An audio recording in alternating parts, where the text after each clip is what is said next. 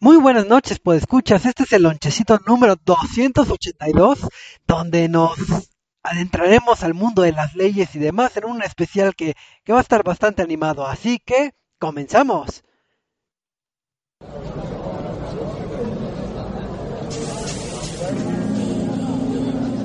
Reset MX presenta.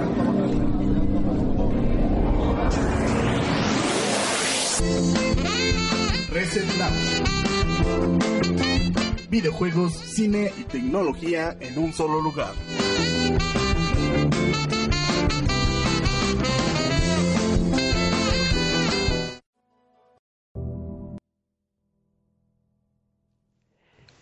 Muy buenas noches, pues escuchas. Es miércoles, miércoles de lonchecito, donde hablamos de esto que tanto nos apasiona, que son los videojuegos.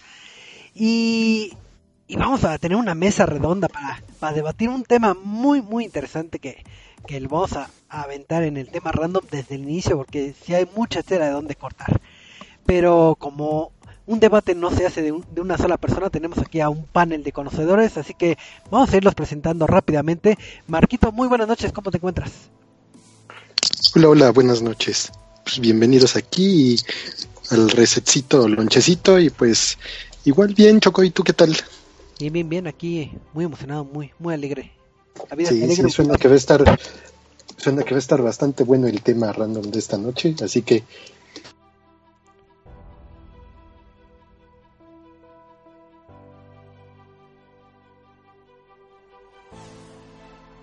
está prohibido. Está bien, está bien. Y también aquí nos acompaña el buen Eduardo Ceja. ¿Cómo estás, Eduardo? Hola, hola. Muy buenas nochecitas aquí, este. Ya, ya preparado para enojarnos bien, este, y directo, ¿no? Digo, vamos a estar en un tema muy controversial. Eh, entonces, pero, pero estamos bien. Vamos a, ¿Cómo vas a enojar? vamos a darle Sé- toda esta positivo. nochecita y.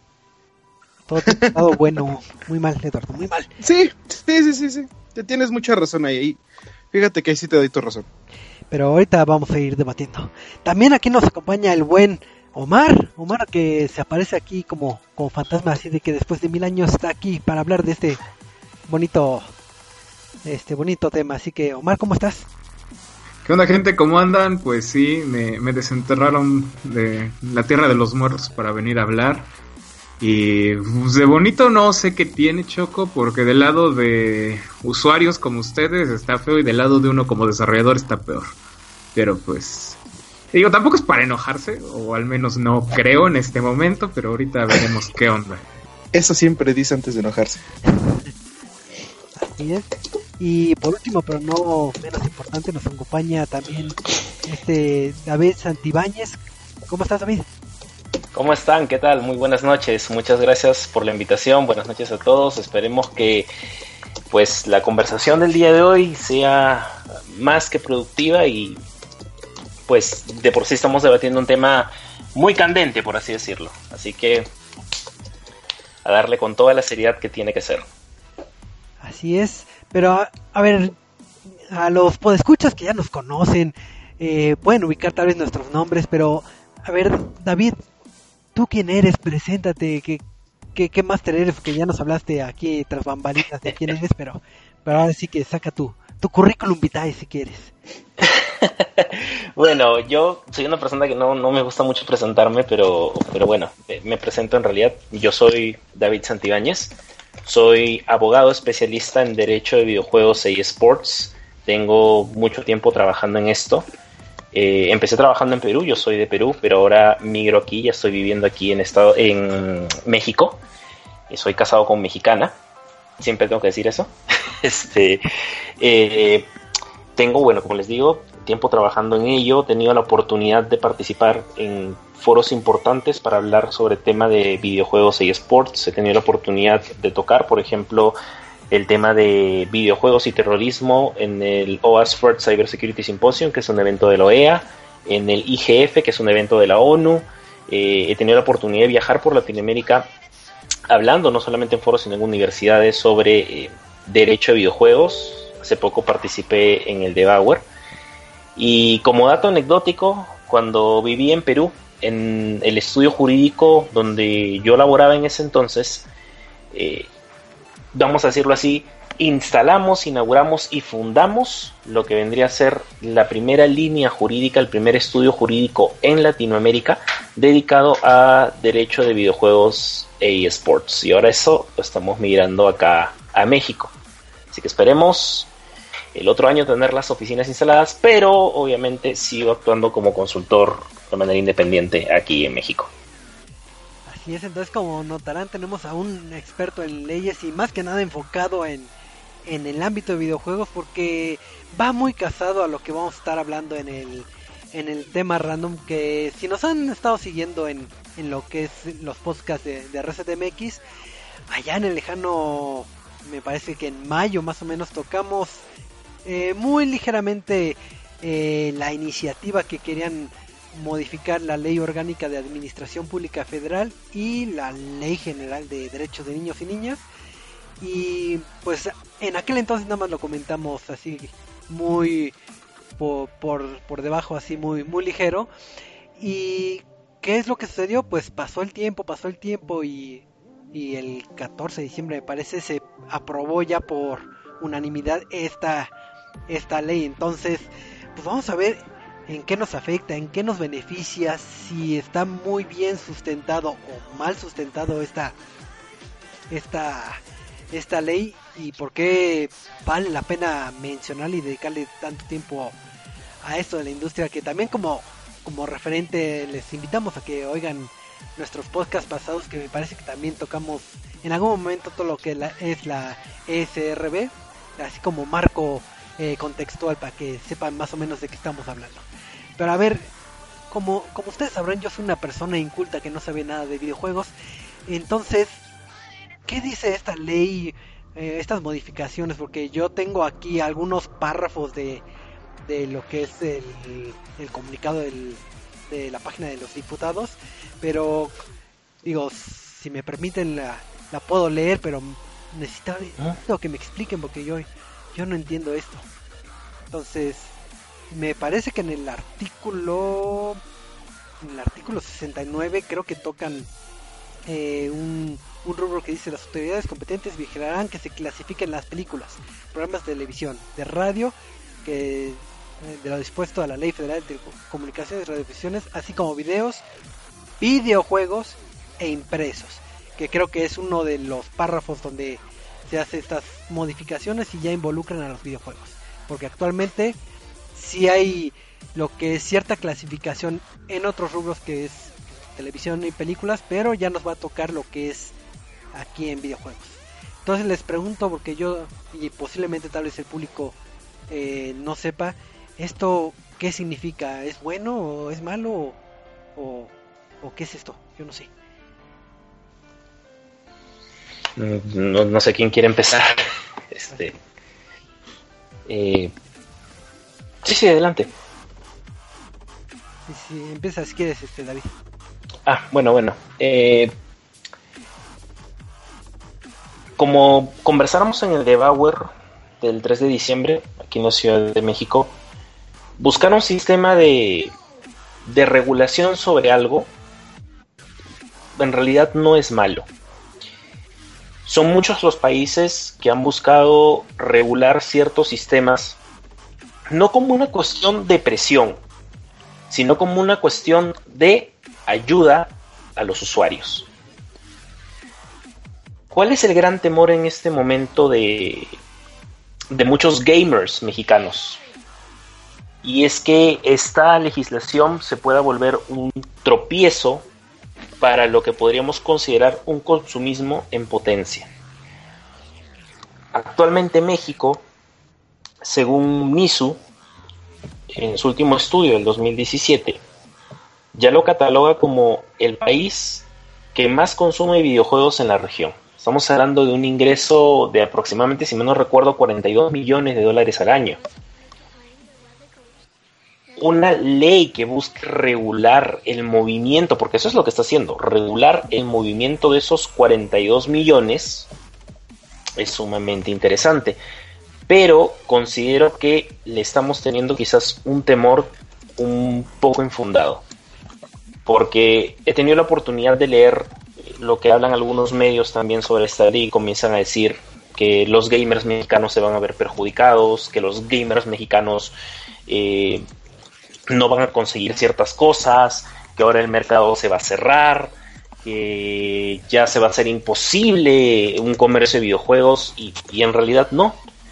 Si me permites, me gustaría decirle a tus radioescuchas que no tengan miedo a esta norma, porque esta norma no está hecha para los gamers. Esta norma está hecha para las desarrolladoras y entre comillas para los retrails físicos. ¿Por qué? Hay que recordar que la norma dice que se va a sancionar aquellos retrails que no pues no den información a los compradores sobre cierto videojuego. Mucha gente dice, oye, ¿ahora qué va a pasar? A ver, vayamos a Estados Unidos, vayamos a Canadá, eh, vayamos a Japón. Ellos tienen que dar información sobre el videojuego que eh, se está adquiriendo. Incluso conversábamos con ustedes la experiencia de, de, una de las tiendas de videojuegos aquí en México de informarle a los usuarios, oye, estás llevando tal videojuego. Tienes que saber cuál es el contenido. Considero que, que en realidad el tema de regular cierto contenido no es malo, no, no hay que verlo desde un aspecto eh, como ley mordaza. ¿Cuál es la final no hay que de una regulación? ¿no? Al final. Exacto. La finalidad siempre de una regulación es ayudarte a indicar. En el caso estamos hablando de entretenimiento. Lo que quiere hacer esta regulación es decirte, ¿sabes qué? Voy a regular cómo se van a distribuir los videojuegos en México a través de una clasificación. ¿Por qué? Porque quiero que tu usuario te mantengas informado de qué producto estás adquiriendo. Eso, en, en líneas generales, es lo que dice la legislación mexicana actual.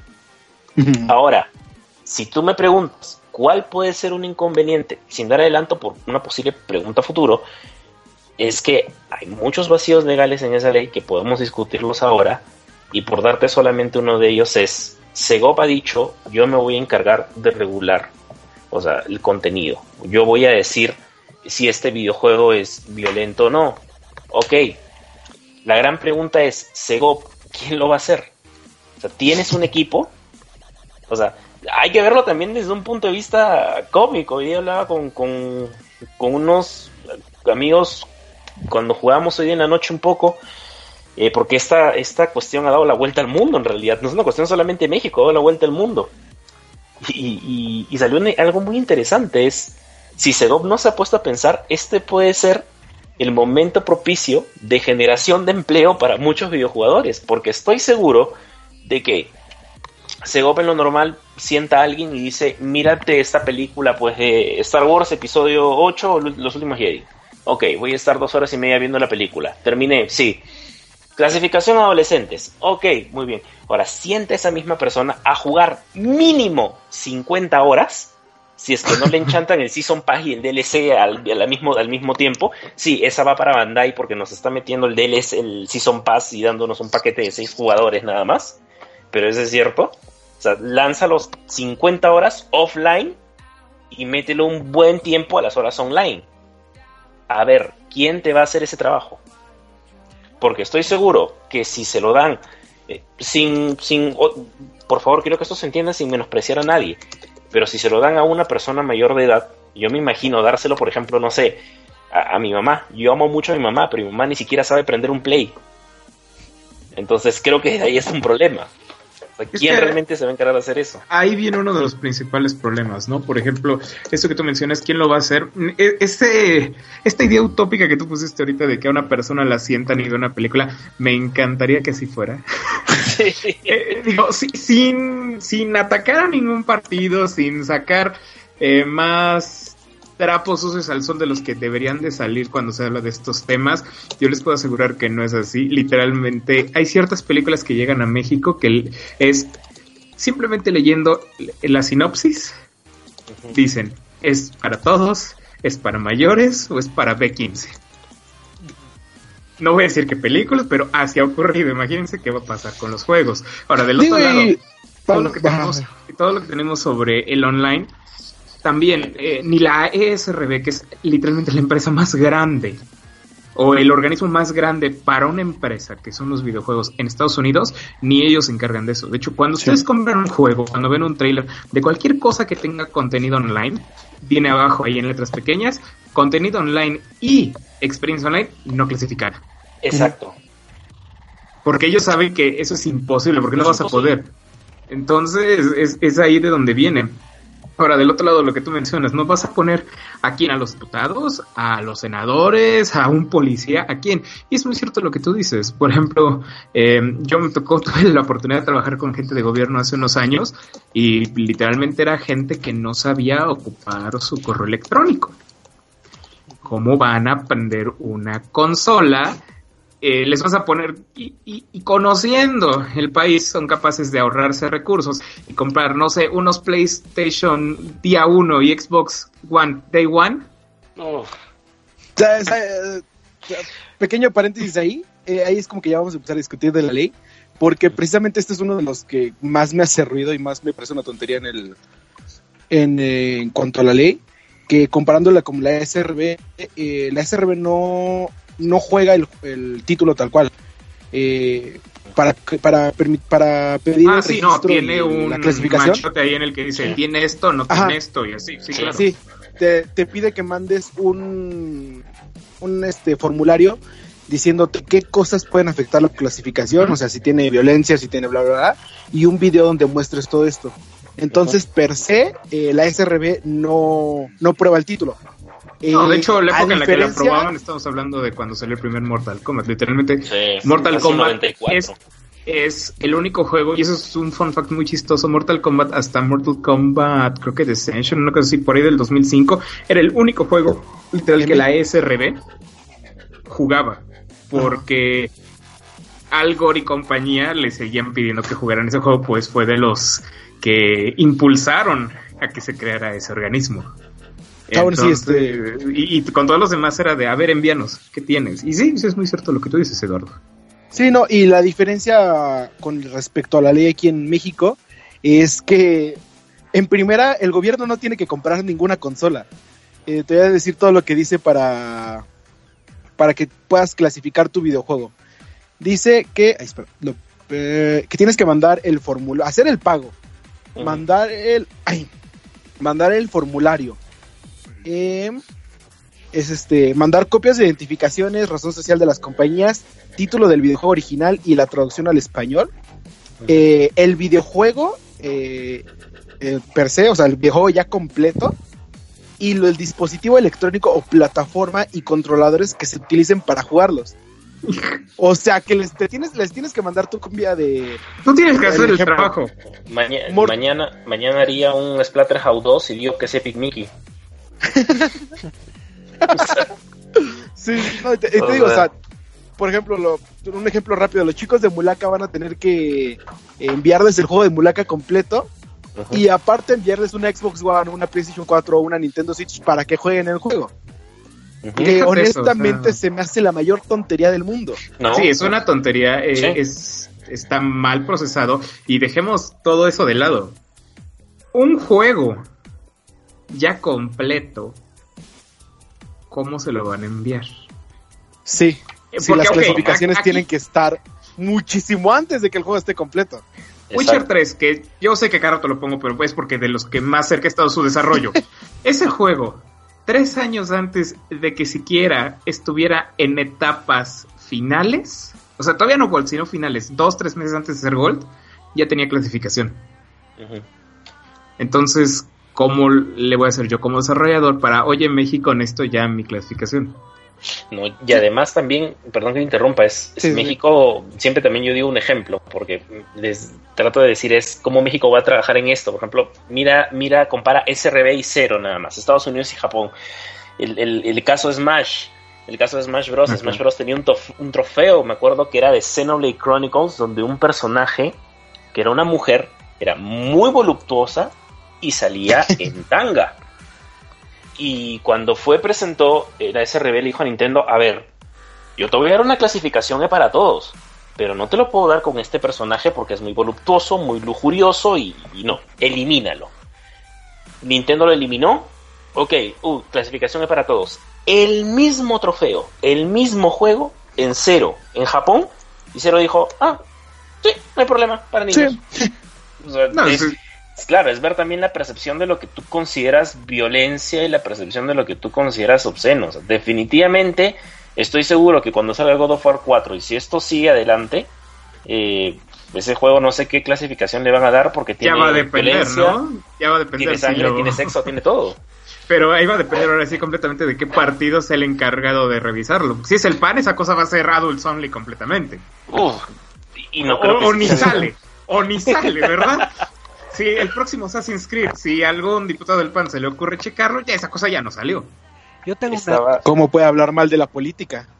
Bueno, ahorita precisamente que tocó el tema este Eduardo de que hable mal de la política. Por ejemplo, me acuerdo que en algún momento censuraron un título que creo que se llama Call of Juárez o, o que hacía referencia a ese estado y, y la violencia que fue bien recibido acá. Y. si no mal recuerdo están sacando o sacaron también leyes de que no no es no debes que hacer ese tipo de información eh, que llegue a afectar a lo que vendría siendo eh, el país de México o que puedan eh, si lo si lo consideran de ese sentido que puedan bloquear eh, eh, cierto contenido llámese audiovisual o, o de videojuegos. Con esta clasificación también pueden ponerse muy este digamos estrictos que no llegue un God of War porque habla mal de México por poner un ejemplo o nada que- Mm. Es Mira. que hay, bueno, no sé este, ahorita que nos platiques David, pero creo que ya me entraría uno de los eh, llamados vacíos legales, Sí. eh, porque precisamente la ley eh, solo se basa en el artículo 1 y en el artículo 5 y 6, si no me equivoco, son 7 que son los de libertad.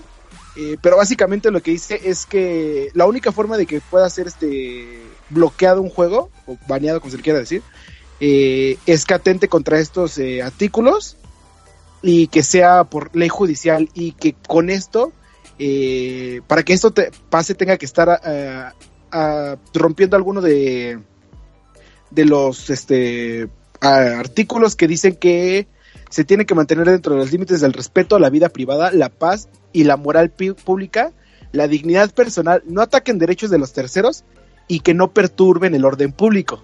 Entonces, eh, se podrían agarrar de que, ah, sí, están atacando al gobierno. O como pasó con el de Carlos Juárez, de cómo están hablando mal de México, que no sé qué, No. eh, eso perturba el orden público.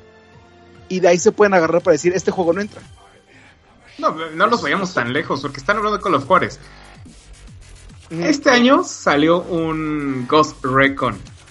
Ghost También- Recon Windlands, Sí, sí, sí. el que Wildlands. en Bolivia y el cartel supuestamente de la paz y que todo Bolivia salió saltando.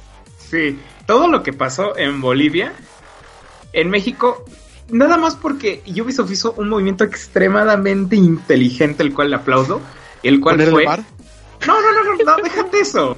En México, no, porque el cartel es mexicano, acuérdate, te lo dije al principio. Sí, sí, sí, que fueron, salieron de México y bla, bla, bla. Es más, la gente, si escuchan el juego en español o incluso en inglés, los narco este, hosts que hacen en la estación de radio son mexicanos, tienen el acento mexicano. ¿Qué hizo Ubisoft para que aquí no se la armaran de todos? No lo promocionó.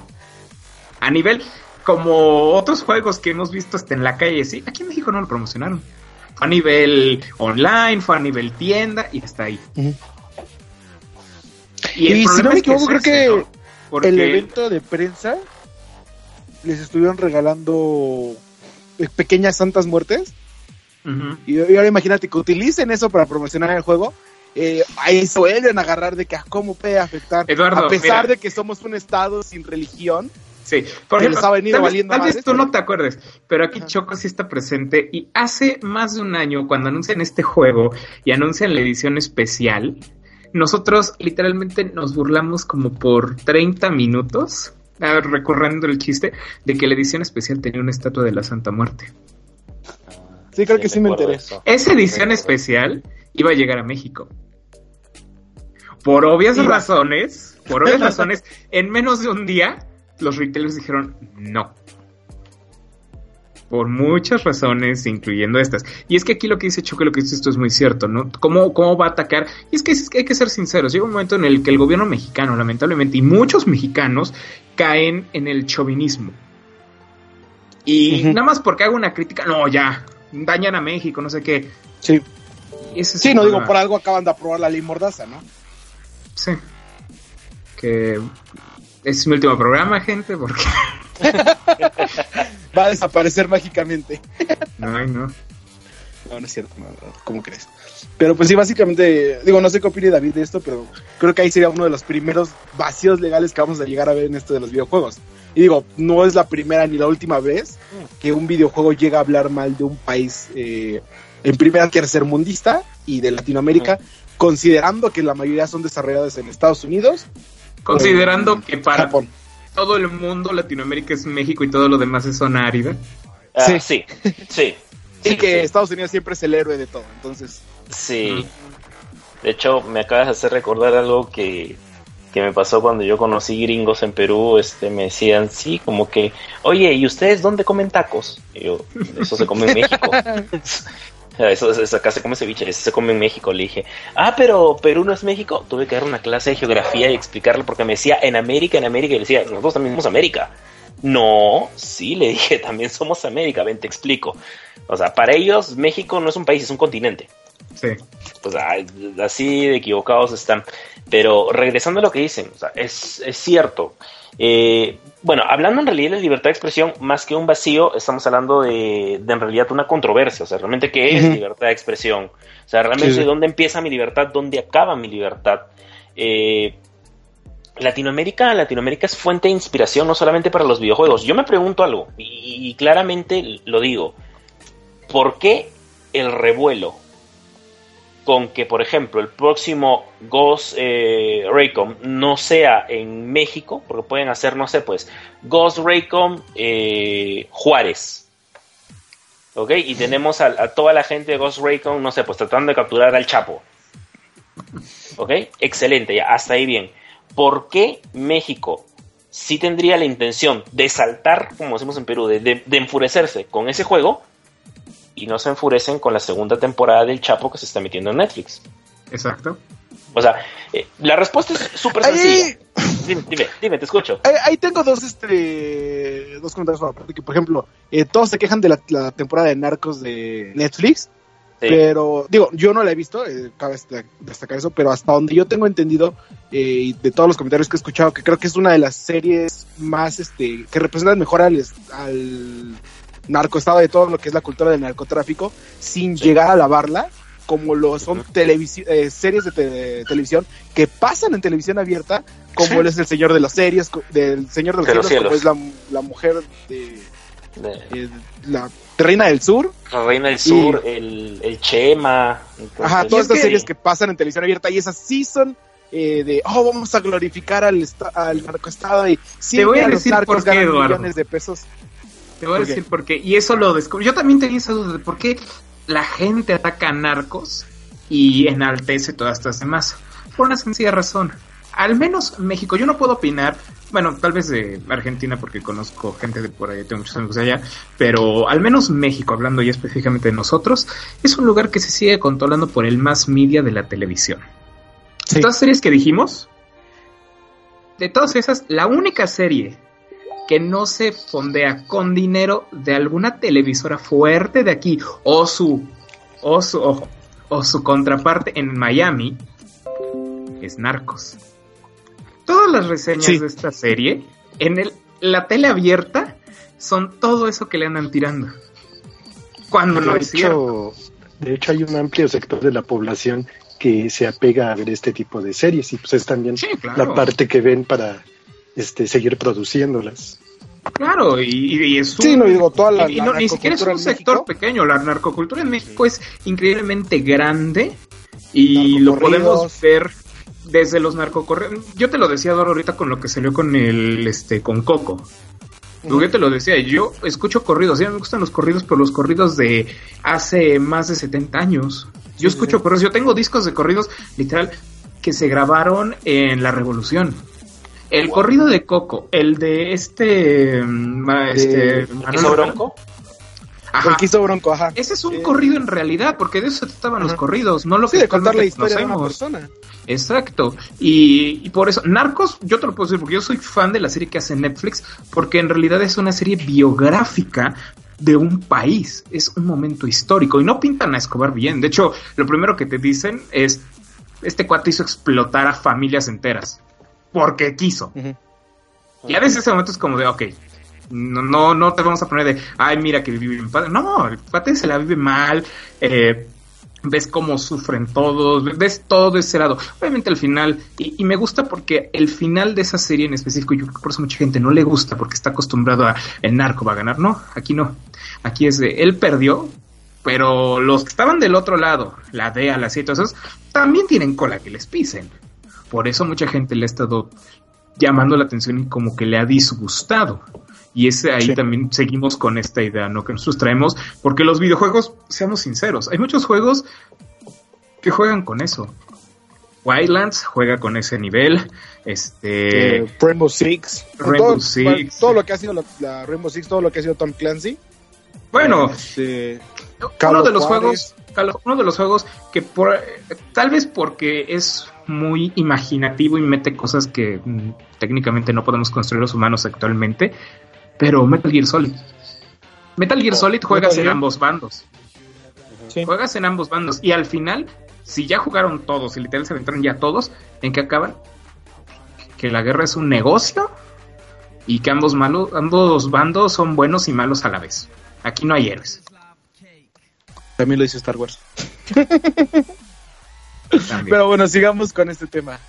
Este. Yo, yo, ¿Qué, una duda. ¿Qué otro tenía Choco? Sí, sí. Porque, digo, estuve leyendo también, digo, no soy experto en la temática, pero estaba viendo entre comentarios y un poco leyendo lo que es este, esta ley, que ahora sí que digamos que no va a haber juego que no tenga esta nueva, vamos a decir, la clasificación. La pregunta es en el ámbito de nosotros como medio, que muchas veces tenemos eh, el privilegio de disfrutar un título antes del lanzamiento o en versiones alfa o en versiones beta de, estas pruebas y títulos que muchas veces se nos invitan o, o alientan a que reseñemos, demos de hands-on impresiones o lo que vivimos de a, a uno o dos años de que todavía se, se llega a lanzar este título. Eh, si no mal recuerdo, creo que en teoría, bajo lo que dice esta ley, o lo que entendí, es que no podemos promocionar o, o digamos anunciar o, o decir si es bueno o mal un título que todavía no ha sido clasificado bajo esta ley. Así es como lo entendí. Sí, ya sé de qué estás hablando. Técnicamente lo que, bueno, eh, ahorita me va a corregir David, no sé.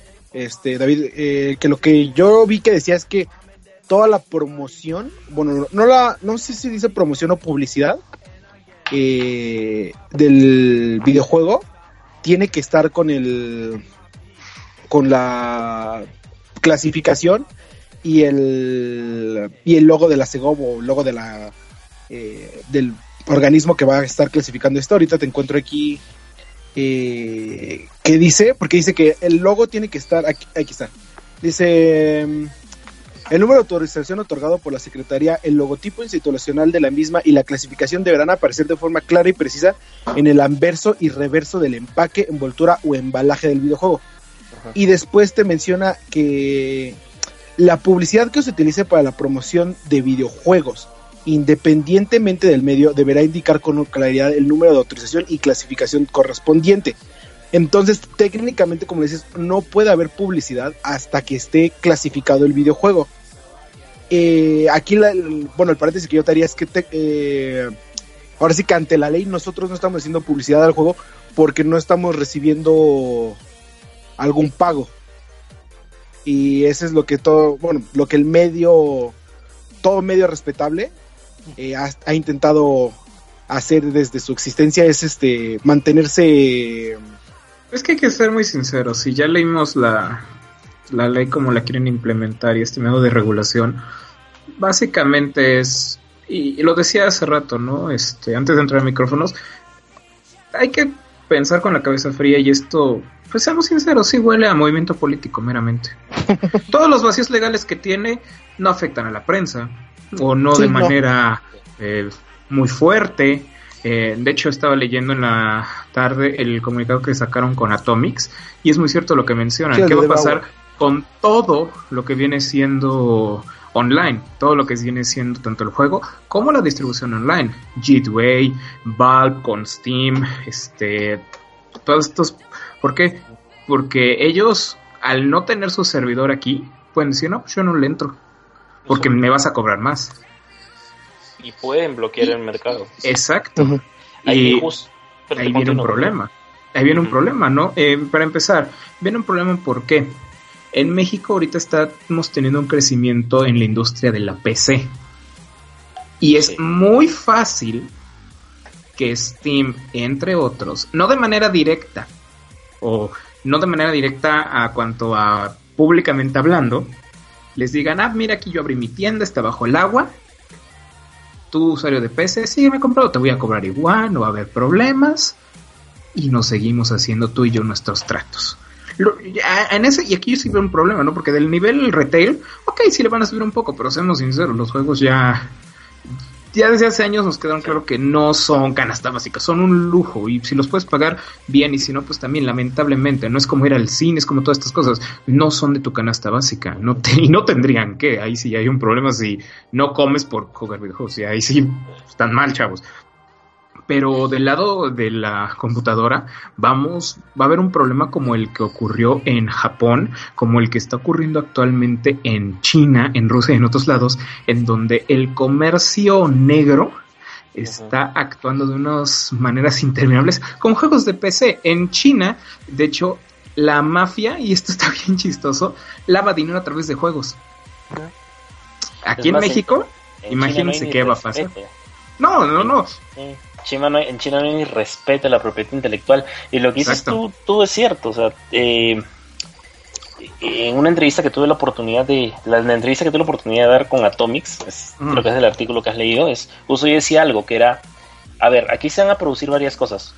En primer lugar, eh, lo que va a aumentar no es la compra en retail. O sea, van, pueden aumentar impuestos, sí. Puede hacer que el retail tenga un poco de retraso, sí.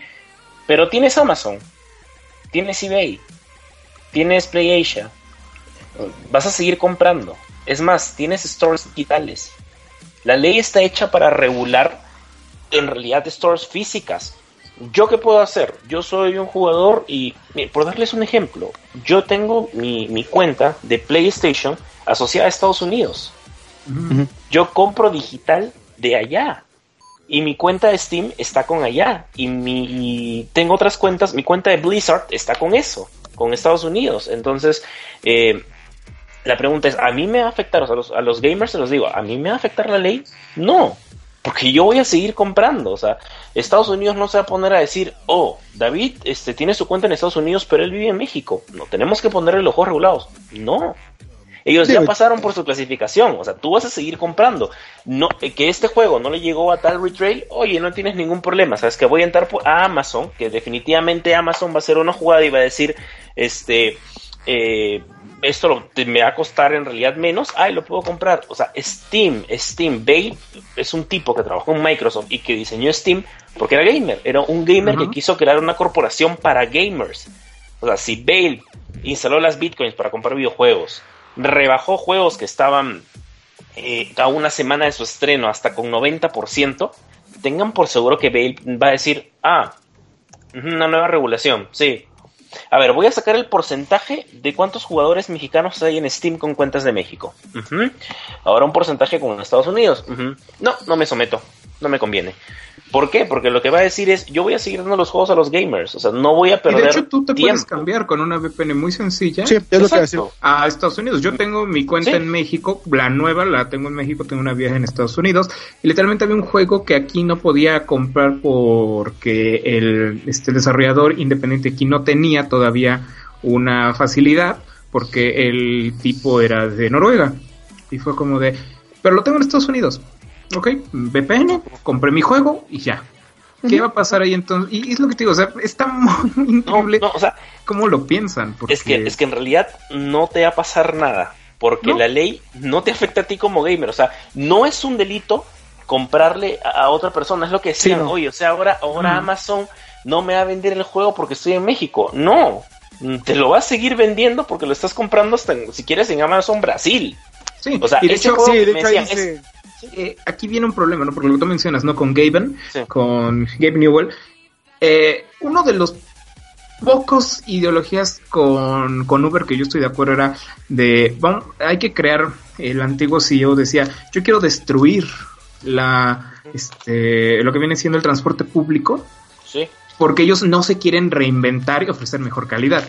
Gaben es lo que dice. De hecho, esa fue la idea de Steam. Por eso es que muchos hacen burla de que dicen es que eh, Valve y, se enfocó en crear el mejor sistema, el mejor, la mejor plataforma para jugar sus juegos y dejaron de hacer juegos. Pero no es cierto. Gaben lo dijo desde un principio. Yo detesto toda la mafia que es mover un juego a través de retail. Y ese es Steam. Por eso Steam le baja tanto, por eso Steam está en tantos países, por eso Steam te ofrece mil cosas. Porque la meta de Gaben es esa, destruir el retail. Y en realidad todas las grandes empresas que ahorita en este momento tienen mucho dinero funcionaron así. O sea, cuando Netflix se fundó era porque detestaban cómo funcionaba Blockbuster y me acuerdo que al dueño de Netflix le cobraron 40 dólares de mora y aparte creo que 10 dólares más por no haber retrocedido la cinta. Entonces era como que dijo, o sea, esto es una tontería, como que la gente me encantaría que lo viera.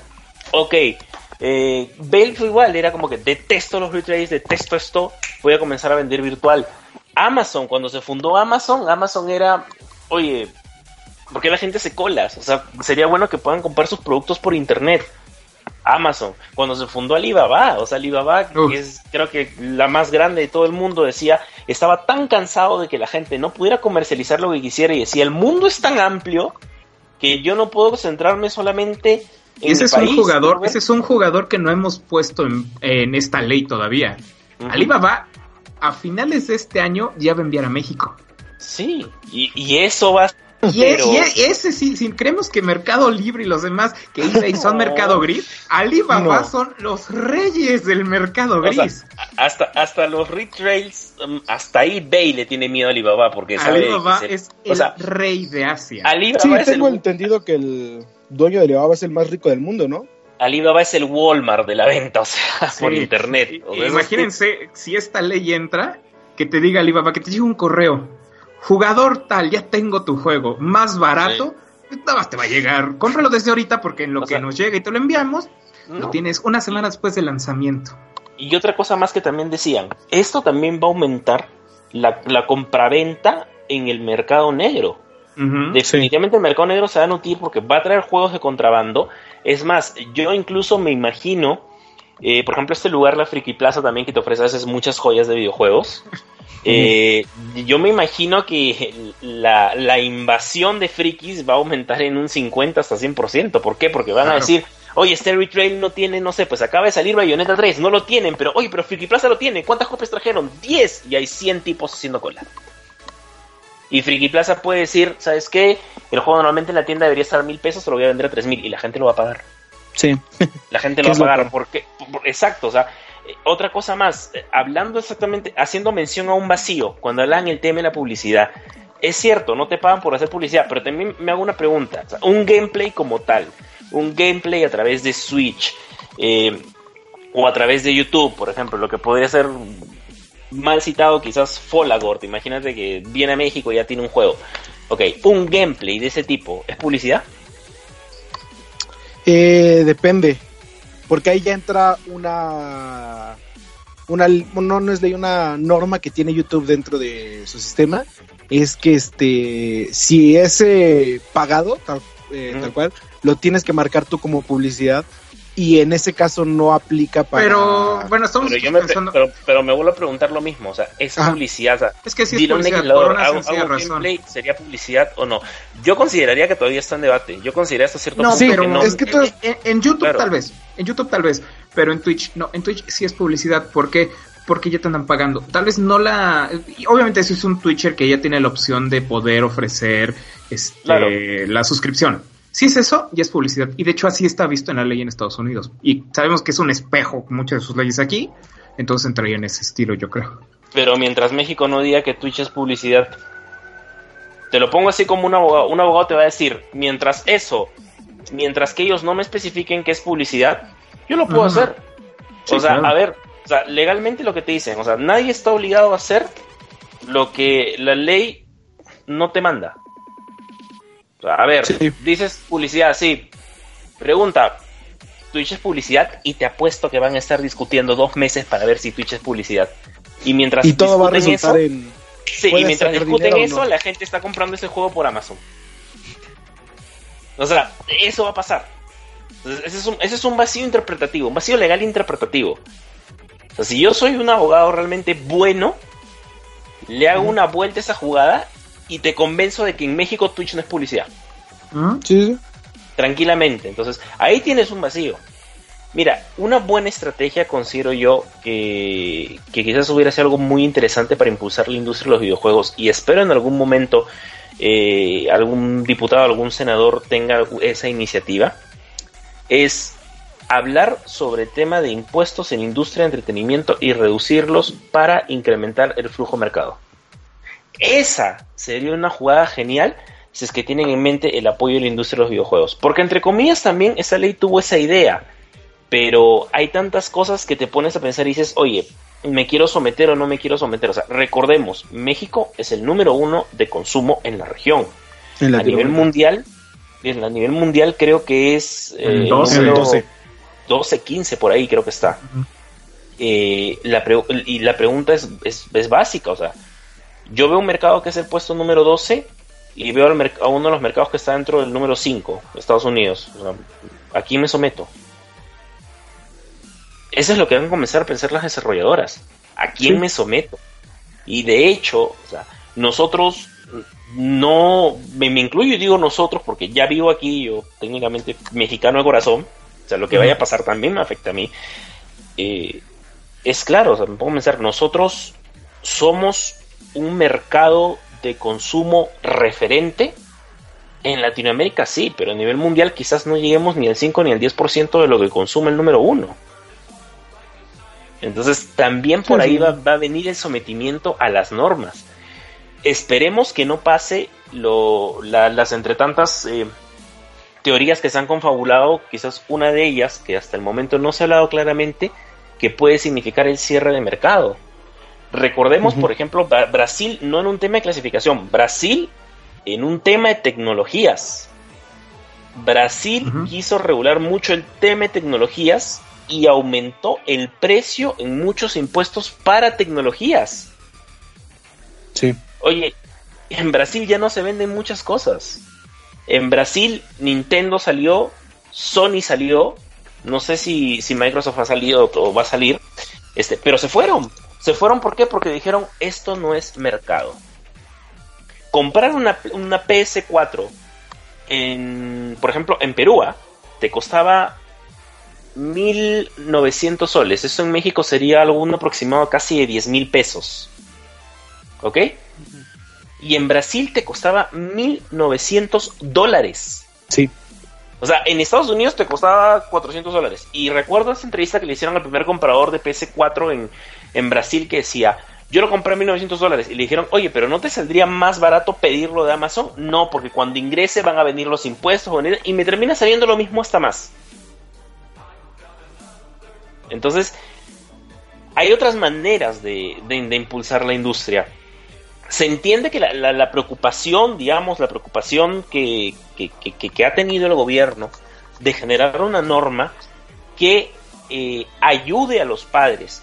Pero eso también hablando con la gente de Cubi, eso también es una cuestión cultural. O sea, pueden, pueden hacer la norma que deseen. Y si yo como padre quiero comprarle a, a mi hijo de 5 años Bayonetta 3, aparte que el niño va a crecer con una figura más potente que, que va a ir a cualquier lugar.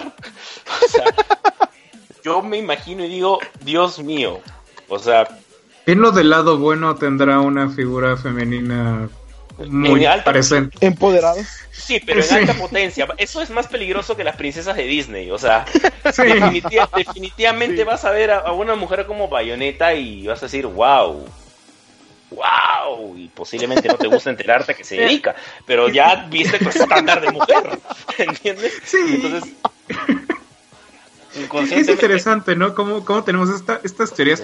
Porque de un lado tenemos lo que pasó en Brasil, ¿no?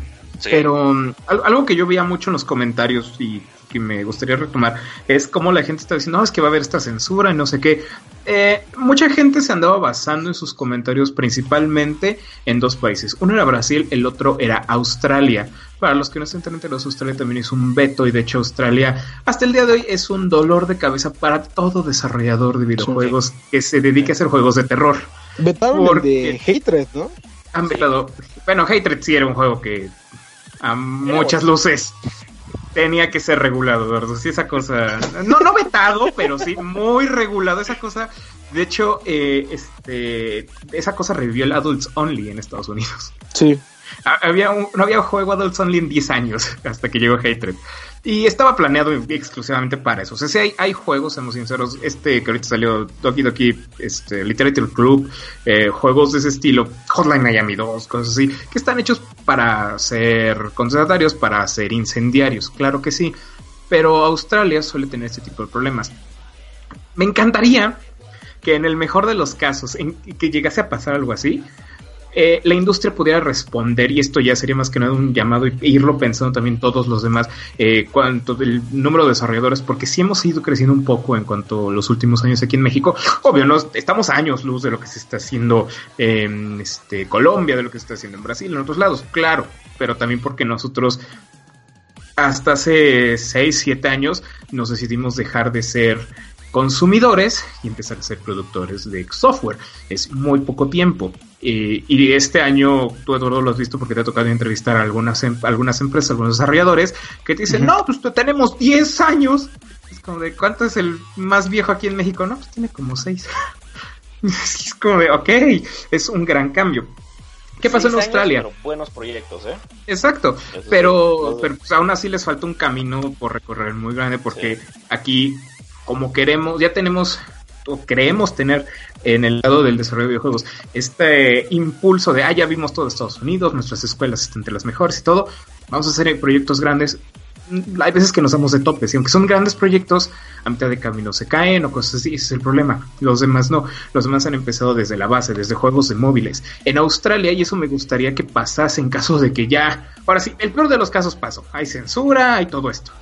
Ok, la industria responde en, en este, Australia empezaron a crear un sinfín de cosas. Plastic Wax es una de las principales creadoras de cinemáticas para los que es outsource completamente, pero literal. Este año le hicieron a Injustice 2 todas las cinemáticas y algunas extras de este in-game. Les hicieron también a Shadow of Mordor, les hicieron a Ay, qué DLC. No, ¿qué cosa hubo de Batman este año, Eduardo? Es de Telltale, ¿no? Sí. Eh, el Telltale, sí. Hicieron ahí algunos, este, ayuda en algunos, este, fondos. No, no, no entendí bien ahí cómo era, porque estuve leyendo hace unos días. Hicieron varias cosas. Plastic Wax a nivel eh, cinemáticas es una de las más grandes que hay. Y aquí tenemos en México a uno en específico llamado Render Farm que bien podría llevarles igual.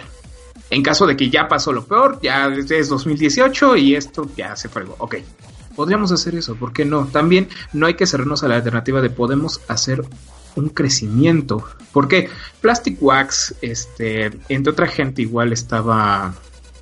Ah, ese fue su nombre, los que ayudaron a hacer Evil Within 2, ahorita se me fue, que también son, ah, ellos hacen muchas cinemáticas, pero también ha habido grandes coders que han estado naciendo allá, incluso hay juegos completos como fue Borderlands Pre-Sequel, como fueron este, los DLCs para Devil May Cry que se los enviaron ahí a que los terminaran y el DMC anterior y cosas así. ¿Qué, ¿Por qué la industria empezó a responder así? Sencillo. Cuando le demostraron al gobierno que había dinero, el gobierno poco a poco lo ha ido regulando en, ok, pues iba a dejar dinero, no, no, no lo banes, nada más ponle que nada más para adultos y cosas así. Literal, todo esto lo hicieron y está muy chistoso porque el mundo se dio cuenta de que estaba funcionando cuando Grande Auto pasó. Grande Auto 5 era un juego que no iba a pasar en Australia, que ni de chiste iba a salir. ¿Por qué?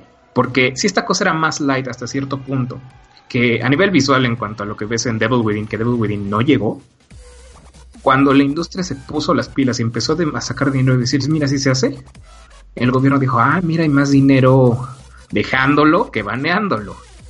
Entonces también hay que pensar en eso. No, no me gustaría pensar ya en el peor de los casos, pero también hay que poner las pilas en, oigan, ya pasó en otro país. Y seamos sinceros, los gobiernos piensan igual aquí en China, dinero. Y si nosotros comiendo se nos ponen las pilas y mira, empezamos a sacar y a generar, podríamos hacer que esas leyes duren menos tiempo. Los australianos se dieron cuenta tarde. Nosotros tenemos la suerte de que ya hay alguien atrás que lo hizo y que nos dimos cuenta que puede funcionar. Digo, y es un punto el que tocas, el que podemos este, realizar cosas y me acuerdo cuando estábamos platicando hace rato antes de que iniciara el programa que, si no mal recuerdo, Eduardo estaba comentando de cierto Twitcher que, que creo que le comentaste lo que es esta regulación y se fue por la negativa de, bueno, es que no, no puede pasar nada, no puedo hacer nada eh, no, no, tiene casi, casi caso que, luche contra el gobierno y pues eh, no, al contrario, ahora sí que dentro del mal, lo malo pues, hay que ver cosas eh, positivas y cosas donde podemos destacar. Y, y algo que me agrada, que quiero que, que ahorita retome este David, si bien ahorita estamos eh, debatiendo y comentando toda la regulación y todos los trasfondos que hay, muchas veces uno como medio, como gamer, pues suele aventar pedradas, suele eh, quejarse, decir yo lo haría de esta manera y, odio el gobierno y odio a todo el mundo y me voy a hacer corajes, etcétera, etcétera. Pero no hay propuestas, planes de acción ni nada. Y, y ahorita le cedo los micrófonos a David porque efectivamente tras todo lo que sucedió, pues, él se juntó con ciertas personalidades, con ciertos este, eh, medios, con industria, para hablar un poquito más de, de esta, pues ahora sí, de esta legislación y algunos puntos que digo, algunos ya los, los hemos tocado como en los huecos de, eh, en estas leyes, pero ah, David, ¿cómo es esta unión que vamos a juntarnos, estaban platicando y de repente de que, ¿sabes qué? Es que queremos que, pues, que se nos acerquen los diputados para que se regule bien esta situación o cómo se da este acercamiento en el comunicado que, que junto a las personas de Devanware este, ahora sí que publicaron. Eh, sí, exacto. Eh, eso salió, vamos a decirlo de manera súper rápida. Apenas se dio la noticia, eh, David Surazzi, a quien por favor le envío un saludo, buen amigo mío, eh, David Suraz, el presidente de Bauer, dijo, sabes que no podemos quedarnos callados ante esto. Eh, llamó, se llamó muchas personas, dentro de los cuales estaba su, servidor, y empezamos a conversar y a decir, ¿qué podemos hacer realmente? O sea, ¿qué podemos hacer desde nuestras perspectivas? Nuestra finalidad, nuestra meta no es pelear contra el gobierno. nosotros no queremos pelear ni contra el gobierno ni con nadie. Tampoco queremos pelear contra los gamers, queremos pelear contra los Twitchers. No, lo que nosotros queremos hacer es, desde nuestra experiencia, como desarrolladores, como publishers, como académicos, como abogado, queremos desde nuestra experiencia ayudar a que realmente la norma se siente de la mejor manera posible. El comunicado tenía una finalidad muy poderosa, era decirle a los diputados, senadores, al gobierno y a los gamers y a las desarrolladoras, ¿saben qué? Estamos aquí. Nosotros estamos aquí, no estamos para hacer pantalla, no estamos aquí eh, eh, sin menospreciar a ninguna otra persona, no estamos aquí como cualquier, cualquier otro grupo que quiera, pues, digamos, recién solamente pronunciarse para publicidad. No, nosotros estamos aquí para poder hablar y para defender un derecho, que es el derecho, por así decirlo, de la libertad de expresión, en primer lugar, para las desarrolladoras, es defender tu derecho universal de libertad de expresión, tu derecho universal de libertad de creatividad, y para los gamers, un derecho de este nuevo siglo, tu derecho a entretenerte, tu derecho a jugar. entonces, todos se unieron, se unieron desarrolladoras, se unió eh, académicos de, alto renombre, eh, estamos todos, por así decirlo, con un solo brazo. Con un solo brazo. Nuestra meta es, es trabajar con gobiernos. nuestra meta es llegar a trabajar con gobierno y decirles, ¿saben que estamos aquí para trabajar, para hacer una buena alianza? No estamos diciendo como ha habido mucha gente que se ha pronunciado diciendo todo está mal, todo está mal, eh, mi, mi, padre siempre me, me, decía dos frases bien importantes. Me decía la primera que era, si tú no vas a hacer algo para cambiar las cosas, mejor ni te quejes. Completamente. Y la segunda era, de buenas intenciones está el hecho, el camino hacia el infierno. Entonces, ¿qué quiero decir con esto? Nosotros sabemos, sabe, sabíamos desde ese, ese, día que me acuerdo que fue en la noche, me acuerdo que empezamos las conversaciones casi a las 8 de la noche y nos paramos hasta las casi 2, 3 de la mañana. Y, y, y, y recuerdo bien las palabras de, de David Surat, siquiera hay que hacer algo. O sea, si nosotros sabemos que podemos hacer algo, hagamos algo. Entonces hicimos todo esto, lo primero fue el comunicado y todos decíamos, bueno, me sumo al comunicado, me subo, o sea, esta es, sí, la, la, las palabras de, de De pero también es el sentir de muchos, porque antes de ser desarrolladoras, antes de, de ser abogado, antes incluso de, de ser este de Bauer, somos gamers. Y como gamers lo que estamos diciendo al Estado no es, como ustedes decían, la, la típica de, no, yo me paro y, y estoy de pie y, y, el Estado está mal y, y todo está mal. O sea, no. O sea, ¿sabes qué Estado? Tu iniciativa es buena. Pero hay ciertas cosas que podríamos mejorar por el bien de todos. Si uno lee el comunicado, está sí, sí. Mecha Studio, está Gamer Style, está sí. Jacinto Casnel, que es el fundador de The Bauer, está Akinaba, eh, está Cristian Bejarano, que es un especialista, en, un periodista especialista en videojuegos, también Ernesto Licón, está Ofelia Pastrana, que es profesora experta en contenidos digitales, está Mario Valle, que es de Altered Ventures, uh -huh. o sea, su servidor, o sea, si se da cuenta, está mucha gente que está metida en el ambiente, que está ahí en el ambiente y dice, oye, vamos a hablar y a debatir sobre, sobre posturas que permitan darle forma a la norma. Cuando una ley sale, eh, para explicárselo a los gamers, cuando una ley sale es como un Xbox One primer día. sí, en parches, todos los países, todo. o sea, yo les digo algo, en Perú se dio la ley de delitos informáticos en el año 2013 y técnicamente yo estaba viendo un PlayStation 4 primer día. O sea, todo estaba mal. Me acuerdo que hasta Anonymous hackeó, hackeó la página del Estado y dijo, hagan algo. El Estado sacó una modificatoria. Y de Guatemala pasamos a Guatepeor. Entonces, lo que, lo que se quiso hacer con este comunicado no es, pues, tomar las medidas drásticas, sino decir, queremos dialogar. Yo estoy seguro que, que, que, el comunicado ha llegado a bastante gente, ha llegado incluso a ustedes, miren, y eso nos hace sentir muy felices, porque somos un grupo que, que buscamos una línea en común. Y esa línea en común es decirle a todo el mundo, ¿saben qué? Estamos aquí para que todas las cosas se puedan hacer bien, para dialogar, para trabajar en equipo, para que el Estado sepa que estamos para trabajar en equipo, no para imponer, sino para trabajar en equipo e ir hacia adelante. Yo creo que si tenemos un buen resultado, porque estoy seguro que vamos a tener un buen resultado, en un futuro, no muy lejano, México podría sumarse a la iniciativa que está teniendo la Unión Europea de debatir el sistema de las microtransacciones en videojuegos, que ese sí me parece un tema importante de debatir, ¿Sí? ¿eh? Porque la industria está cambiando. La industria está cambiando y la Unión Europea se ha dado cuenta de que las microtransacciones están siendo tan perjudiciales que están creando adicción y ludopatía. ¿Mm? ¿Mm? Que videojuegos como Overwatch, como en sus primeros momentos Battlefront 2 del de Star Wars, eh, o Sombras de Guerra, ese de Mordor, o Assassin's Creed Origins, o sea, casi todos los juegos están basando en microtransacciones.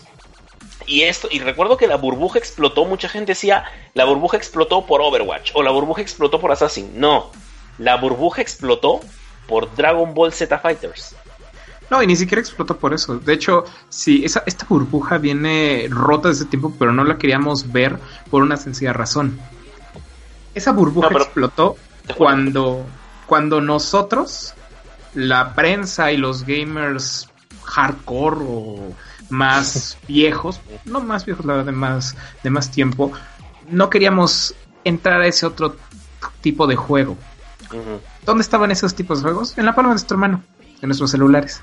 Esa burbuja tiene hace mucho que explotó, pero nadie le hacía caso. Pero me Cuando a nos empezamos, política, por ah, claro, no, no, no, pero los políticos le empezaron a sacar porque porque llegó a las consolas. Porque la Sí. burbuja ya rota llegó a las consolas.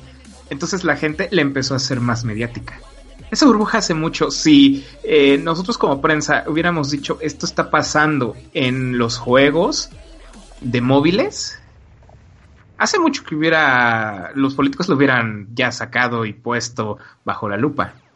No fue hasta que esta cosa llegó a nuestras consolas que nosotros nos interesamos y fue como de, oigan, aquí hay un problema. Y ya entre tanto revuelo, pues claro, el político lo checó. Y sí tienes mucha razón en eso, ¿no? Ese sí es un grave problema. De hecho, yo tuve la oportunidad de leer un borrador de este comunicado hace unos días, lamentablemente, y sí ya no pudimos anexarnos, en, en mi caso, desde el launch y con la gente de Bromio por algunos problemas que tuvimos más que nada con tiempos y con problemas de computadoras, ¿verdad? Que por ahí murieron y ya saben que es hermoso reiniciar todo. Eh, pero me encantó más que nada porque, como tú dices, ¿no? Eh, está muy padre Anonymous. Yo, de hecho, he sido partidario de algunos de sus movimientos. Pero Anonymous siento que es ya el. Es nuestro. Nosotros, como usuarios web, es nuestro grupo de choque cuando ya no queda de otra. Cuando ya. Yo siento que siempre ha sido así. Cuando ya no. Ya hace todas las medidas. eh, humanas y pensantes fallaron, que entren ellos, órale.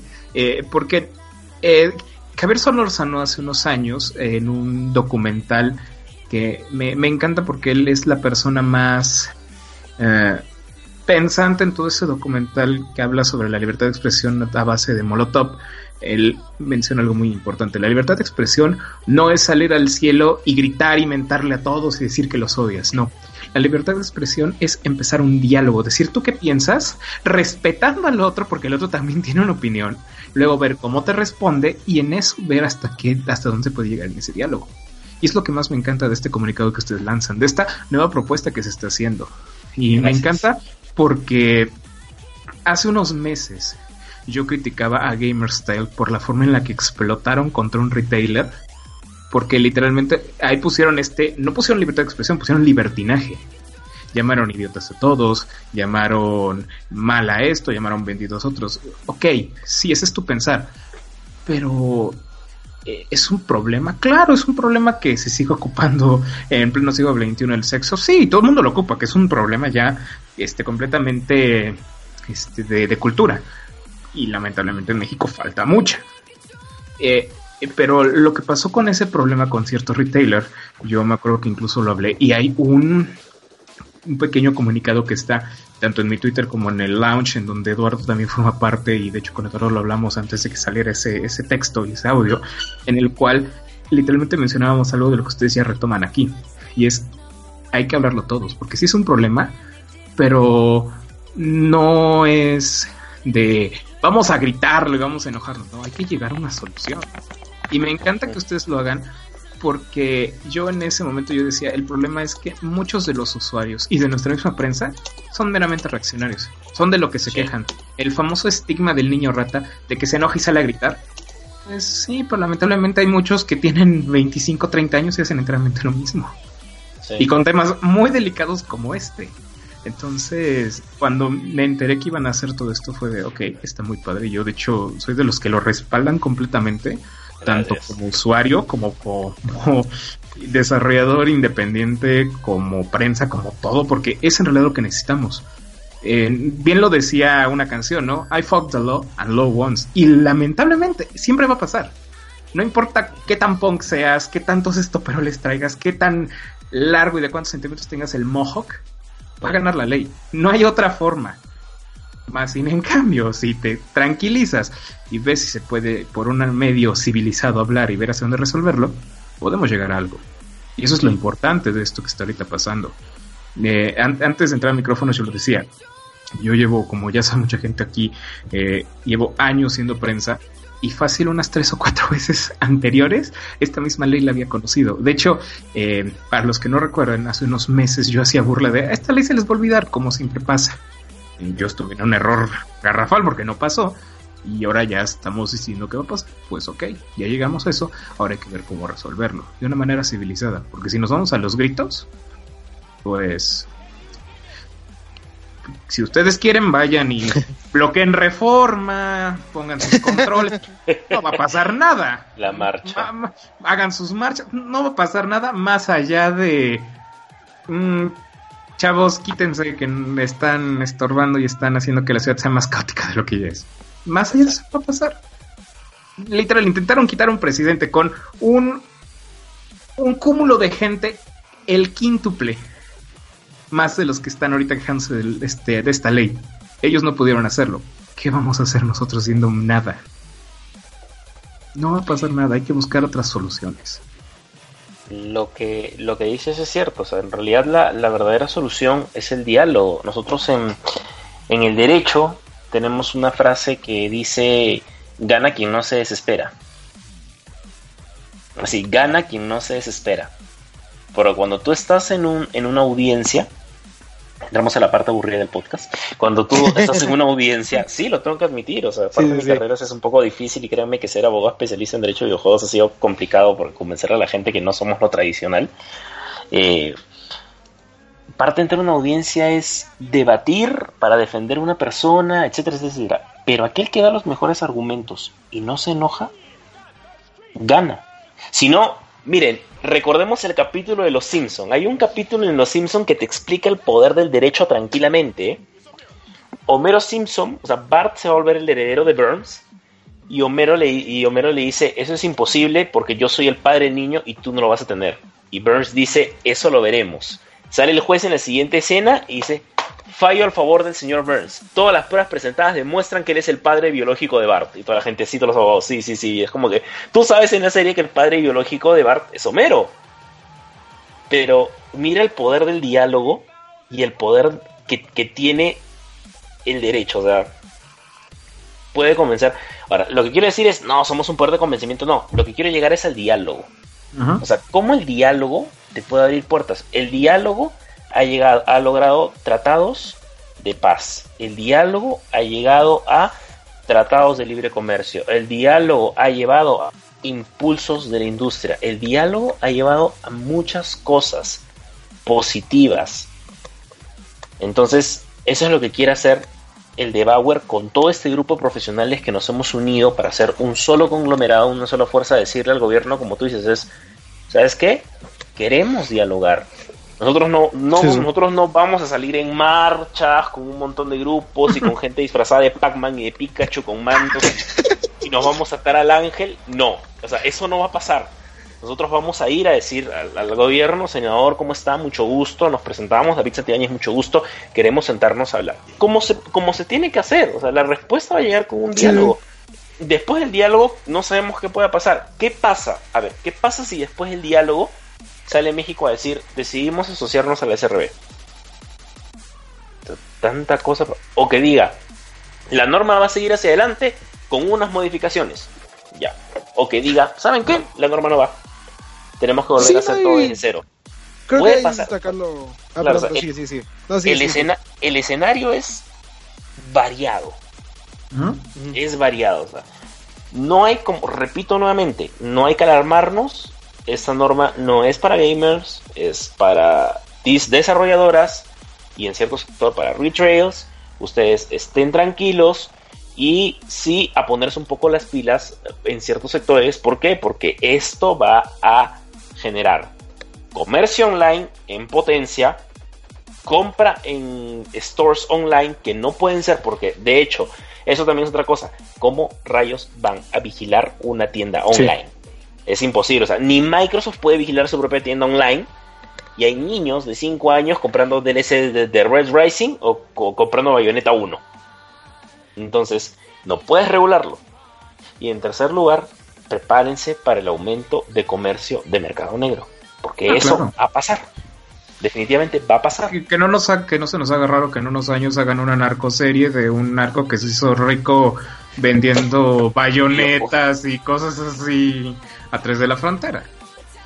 Mira, me has hecho recordar un dato histórico, o sea, la ley seca en los Estados Unidos. Mucha gente se hizo, o sea, el padre de John F. Kennedy, Joseph Kennedy, se hizo millonario contrabandeando licor. Sí, claro. O sea, y el, licor eran los videojuegos de esa época, por así decirlo. eso era el licor, los videojuegos de esa época, eso era el licor. Entonces, ahora está pasando lo mismo. Los videojuegos son el licor de ahora. No, sí, de hecho, eh, hace rato mencionábamos a Alibaba, uno de los que originalmente fundaron, bueno, de los, no que fundaron, sino de los que dieron dinero para que Alibaba fuera lo que es actualmente. Eh, es medio difícil encontrar. Ya sabe que Alibaba, en serio, es comercio gris y negro, muy, muy cabrón, a nivel que están muy, muy bien protegidos todas sus gentes. Pero uno de los que dieron dinero para el inicio de Alibaba se había hecho rico traficando películas a China. Y de hecho, él después fue de los que impulsó la ley de que actualmente en China entren películas. Él recibe dinero de todos esos millones que ven que Transformers, Rápido y Furioso y todo eso hizo, en China él recibió un pedazo de ese dinero porque gracias a él esas películas pueden entrar. O sea, suena chistoso y suena lo que quieran, pero las drogas son un gran negocio. El ocio más light, por así ponerlo, como son los videojuegos, las películas, inclusive los dulces, son un negocio todavía más grande. Y no los miento un fun fact, hay una anécdota muy tonta y muy, muy rápida que tengo. Llegó un momento en lo que venía siendo primaria que nos prohibieron meter dulces porque la, este, la directora quería que fueran más sanos todos. Había dos hermanos, los cuales, muy a los Dukes of Hazard, contrabandeaban dulces. Para fin de año, ya se habían comprado lo que en ese momento empezaba, que todavía estaba de moda, que era el PlayStation 2 y el Xbox, y cinco juegos. Es en serio. Imagínense lo que puede pasar a un nivel y en un país en el que el mercado negro es tan fructífero y es tan fácil de manipular. Exacto. Sí, no, y creo que lo más triste de todo esto del mercado negro es que, como lo comentábamos al principio de Bueno hace ratito, es que la gente va a terminar pagando hasta el doble o triple del precio del videojuego eh, con tal de tenerlo en caso de que llegue a ser este eh, prohibido aquí en México, ¿no? Exacto, exacto. y lo que quería retomar es un, ratito de que eh, estabas comentando de sí este de todo, todo, el comunicado de Bauer de cómo es que este, se unieron y todo esto que pues eh, parece que todos los que estamos en el aspecto de, de prensa de videojuegos y de... Ahora, sí que de este lado de... Eh, no sé cómo decirlo, de la industria, eh, no estamos en contra de esta ley. digo, lo comentamos al, previo al podcast, este Omar y yo que trabajamos en retail, sabemos lo que importante que es que haya una clasificación, principalmente para que los eh, los papás sepan lo que el niño esté comprando y que no sea tan eh, de fácil acceso el contenido a los niños. Pero este. Pero también el punto es como le dices, que está mal hecha la regulación. Y a mí, por ejemplo, lo que me puede llegar a calar es que estén intentando regular este aspecto cuando hay cientos de cosas que eh, llegan a afectar más por el contenido de, eh, no, no por el contenido, por el alcance que tiene del medio masivo como es la prensa impresa y todo eso por razones de política, pues todo eso no se no se puedan controlar. No te enojes. no, sí, estamos, bueno, citando una frase famosa, Winter is coming, o sea, pero Algo va a llegar, no sabemos qué. Sí, no sabemos todavía. Algo va a llegar, no sabemos qué. Eh, somos varios, creo que los que pensamos que la ley podría mejorar, que la iniciativa no es mala, podría mejorar. pero eh, es una realidad. Ahorita México está marcando la hora en muchos temas. Tecnología, seguridad y ahora videojuegos. Eh, va a ser un precedente para muchos países en Latinoamérica, sea el resultado que se genere pero también podría llegar a ser eh, quizás nuestra asociación para Latinoamérica. Todo depende cómo se dirijan las cosas, todo depende cómo se armen las cosas. Como hablamos al inicio del eh, podcast, no imagino, sin, sin menospreciar a nadie nada, pero no imagino una señora de 50, 60 años jugando un videojuego y no imagino que de verdad si su sistema de regulación solo se va a basar en lo que te digan escrito y no probarlo, no imagino qué tipo de juegos vayan, vayan a llegar. Quizás inconscientemente México regrese la era oscura del Atari en este momento. No sé si recuerdan la década del 80, la era oscura del Atari, que no había tanto sistema y la gente pues comenzaba a producir juegos y habían hasta juegos de contenido pornográfico hasta para niños. Que es, interesante porque eh, como todos sabemos en cuanto a los movimientos sociales y económicos que se manejan en distintas teorías, todos tenemos ciclos. Estados Unidos ya está cerrando su ciclo junto con los grandes, ahora vienen los que estaban en medio y así sucesivamente. Eh, nosotros nos gusta echarnos al suelo como mexicanos y decir es que México es tercer mundo. Em, yo me acuerdo que tuve un gran choque de realidad hace mucho tiempo cuando conocí a alguien de Brasil y de países más al sur que me decían, no, ustedes son primer mundo. Y, y, cuando tú ves las tablas y todos los contenidos y los datos duros, es, sí, tal vez estemos hasta abajo, pero estamos en los de arriba. Nos quejamos porque también esa es nuestra naturaleza. Nunca estamos conformes y eso es naturaleza humana.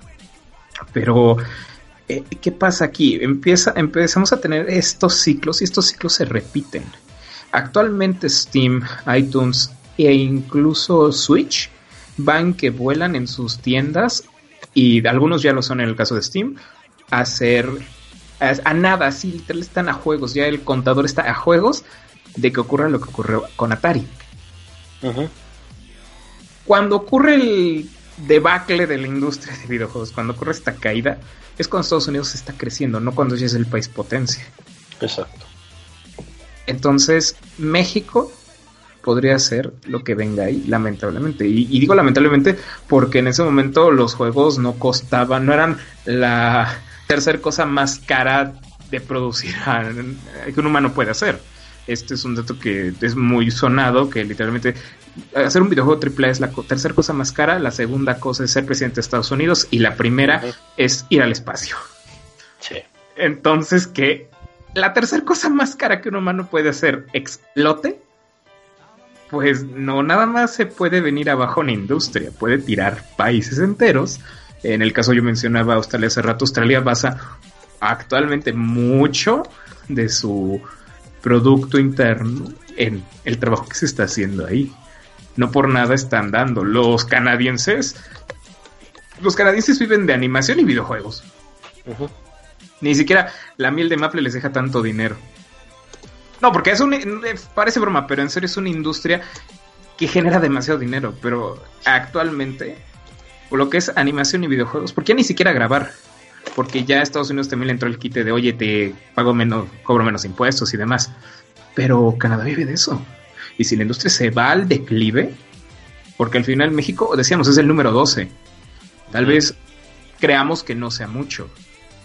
Pero cuánto dinero no se genera. aún siendo el número 12, ¿cuánto dinero no implica eso? Sí, no, lo que decía, estamos hablando de tan solo en México una industria de 43 millones de eh, dólares. Y hay que ser sinceros, esto, al ser, al, ser un mundo globalizado, esto es un dominó. Explota en uno y ahí van a ir poco a poco. Hay que tener también cuidado en eso, ¿no? Y porque, sí, como tú dices. La gente, eh, la prensa dijo, puede, puede que hay unos estén en contra, pero es que al final es saber quién. Y por ejemplo, en, mi caso me gustaría mucho que una de las propuestas que yo hacía incluso en redes y que yo hablaba con otras personas es, ok, y que de hecho hace rato lo mencionaban, hace rato ustedes, eh, existe una posibilidad de que a gamers se les dé el trabajo para que ellos lo califiquen, que estaría bien padre. En caso de que no se quiera, ok, ya tenemos prensa. ¿Por qué no actuar en onda de, oye, quiénes son los que más saben, los que más tienen en la industria, ellos van a ser de manera más transparente los que regulen los juegos, los que digan es esto, es esto, porque, seamos sinceros, la, la prensa grande y mediana, como en nuestro caso, todos queremos lo mismo. Todos estamos de acuerdo en que no está bien que un niño de 5 años juegue un título mature. Sí. Por mucho que el padre sepa explicarle, por mucho que haga todo eso, porque ok, no lo va a hacer violento, pero sí le va a sí va a impresionarle. un videojuego no te hace violento. Si a esas vamos, eh, aquí antes teníamos a Cristian. Cristian juega un chorro de FIFA y es pésimo en el fútbol. A esa, si a esas vamos, tendría que ser un Master, tendría que ser un Ronaldinho, tendría que ser un Messi. Yo juego un buen de juegos de carreras, tendría que ser un excelente este piloto, tendría que ser a la par de Checo un buen RPG y no te veo corriendo con una espada a todos lados. Exacto, pero pero también hay que entender que una persona puede ser este a esas edades puede ser impresionable. Influenciada. influenciada también. Y, y hasta cierto punto sí hay que ponerle un punto y aparte a tú puedes jugar hasta acá, lo después ya no, más adelante. ¿Por qué? Porque sí es muy cierto. Tú no puedes beber alcohol a los 10 años. Ahorita que está muy en boga la legalización de la marihuana, la marihuana la puedes fumar después de los 26, que cuando tu cerebro ya se acabó de formar. Porque si no, sí, tus neuronas se van a medio reparar, pero no van a estar conectadas bien y buena suerte al rato teniendo pláticas fluidas, entre otras cosas, porque algo que no les dicen es que esa cosa les daña también los este, intestinos. Entonces, cada quien. Eh, entre otras, ¿no? Entonces, los videojuegos también. Hay juegos que pueden tener niños de 5, de 7 años, y hay juegos que no. Como también hay revistas, como también hay películas y todo. Yo nunca he estado en contra de eso, de hecho es, eh, es obvio y es necesario. Pero sí soy de la idea de que, como ustedes dicen, no se tiene que llegar a, a ver, gobierno, sentémonos todos. Esto está mal por X y razón, ¿por qué no lo arreglamos? Esto está bien, pero ¿qué te parece si lo modificamos un poco? Porque si no, al final, esta ley, eh, siento que si no es bien manejada, va a terminar como en el 80% de este país, la del cine. Porque si tú vas a Monterrey, a Puebla, a Guadalajara, a las ciudades grandes, y sí, para ver una película se te piden tu IFE. Pero vete, y, es ciudad grande, ni siquiera muy tan lejos, Jalapa, Veracruz, el puerto. Ahí no te piden ni siquiera IFE para entrar a un antro. Y esto va a pasar con los videojuegos también, si no es que es bien manejado. Y nada más, literalmente va a ser, nos van a cobrar más para que a todos les valga. Pues sí, ahora sí. Eso es cierto. Eh, dentro de esta ley pues, hay un nicho de oportunidad que ojalá que se aproveche bien, porque si bien ya comentamos algunos este, vacíos legales, ya vimos que pues con la asesoría que, que se les plantea o que planteen bien las reglas del juego, pues puede salir algo bueno de aquí, ¿no? Que ya ahora sí que que, los pequeños jueguen juegos para pequeños y que, todos estemos bien informados de, lo que es la industria del videojuego. Y pues hay una mala noticia, no es que quiera desanimarlos, pero pues, como todo en la vida se tiene que acabar, pues también se ha acabado lo que es este bonito podcast. Y llegamos a la parte de, los anuncios parroquiales y las despedidas. Y así que, Marquito, vete despidiendo de, de los. Ah, pues estuvo bastante interesante el tema, aprendimos mucho de David y, y también de Omar y de Eduardo con sus excelentes pláticas e intervenciones. Así que pues compartimos a través de las redes sus cuentas de Twitter para si quieren seguir participando con ellos en interesantes pláticas a través de las redes. Y pues igual muchas gracias por habernos acompañado en el Reset Launch 282. En lo que a mí respecta, los esperamos el próximo martes a las 9 de la noche que va a empezar el Reset Cine y pues, posteriormente el Reset Bowl. Y en ocho días nos vemos por aquí otra vez. Así es, así es. Feliz Navidad a todos. Eduardo. Que les traigan los regalos que quieren. Choco. eh, pues bueno, chicos, ya saben que les esperamos el próximo martes con este. El. Ah, bueno, van a, va a estar el maratón de podcast con Reset Cine y Reset Bowl. Y el miércoles igual con este. Chocolonche. Eh, ya saben que me pueden seguir en Twitter como arroba 1117 para seguir el, la plática sobre esto. Yo ya hice mi rant ahí. Este, y pues estén al pendiente de las redes de, de Reset porque por ahí tenemos un par de regalitos para, para festejar Navidad y fin de año y todo eso. Ah, sí, no, no sabía. Qué bueno, qué regalos. Lástima que no puedo. Lástima que no puedo Y Omar, este, tus despedidas en los parroquiales y. Claro, ya saben que si me quieren seguir a mí en Twitter como arroba SDT y lo que viene siendo el Lounge, chequen el Lounge Geek todos los domingos después del mediodía, igual ahí está el canal de YouTube y pues nada, síganos ahí para seguir la discusión un rato y hablar de otras tantas cosas, ¿verdad?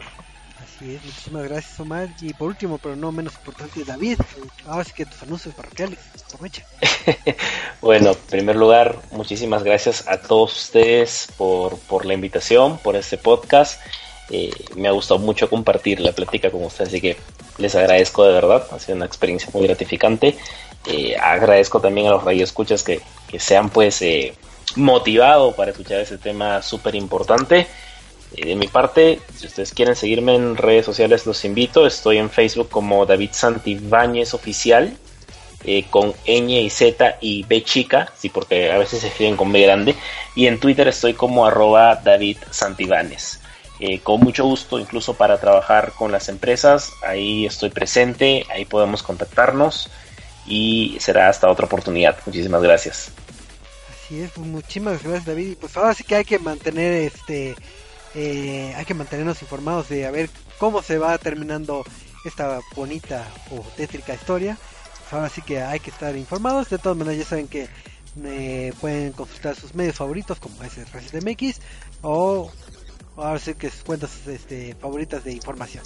Porque pues ahora sí que no debe quedar en un simple podcast, en un simple post, en un simple comunicado, sino que hay que ver que las cosas se vayan fluyendo como deben que ser. Y pues esto fue todo en este lonchecito número 282. Les deseamos una feliz Navidad porque ya nos vemos hasta después de, de Navidad y ahora en lugar de... De Navidad. De Navidad. Sí, sí. Sí, sí, sí y en lugar de tener el especial de Navidad, pues aprovechamos para hablar de esto del videojuego porque es algo que, que es algo tan, tan, tan interesante. Así que bendiciones para todos y nos vemos la próxima semana. Así que nos vemos. Hasta la próxima. Adiós.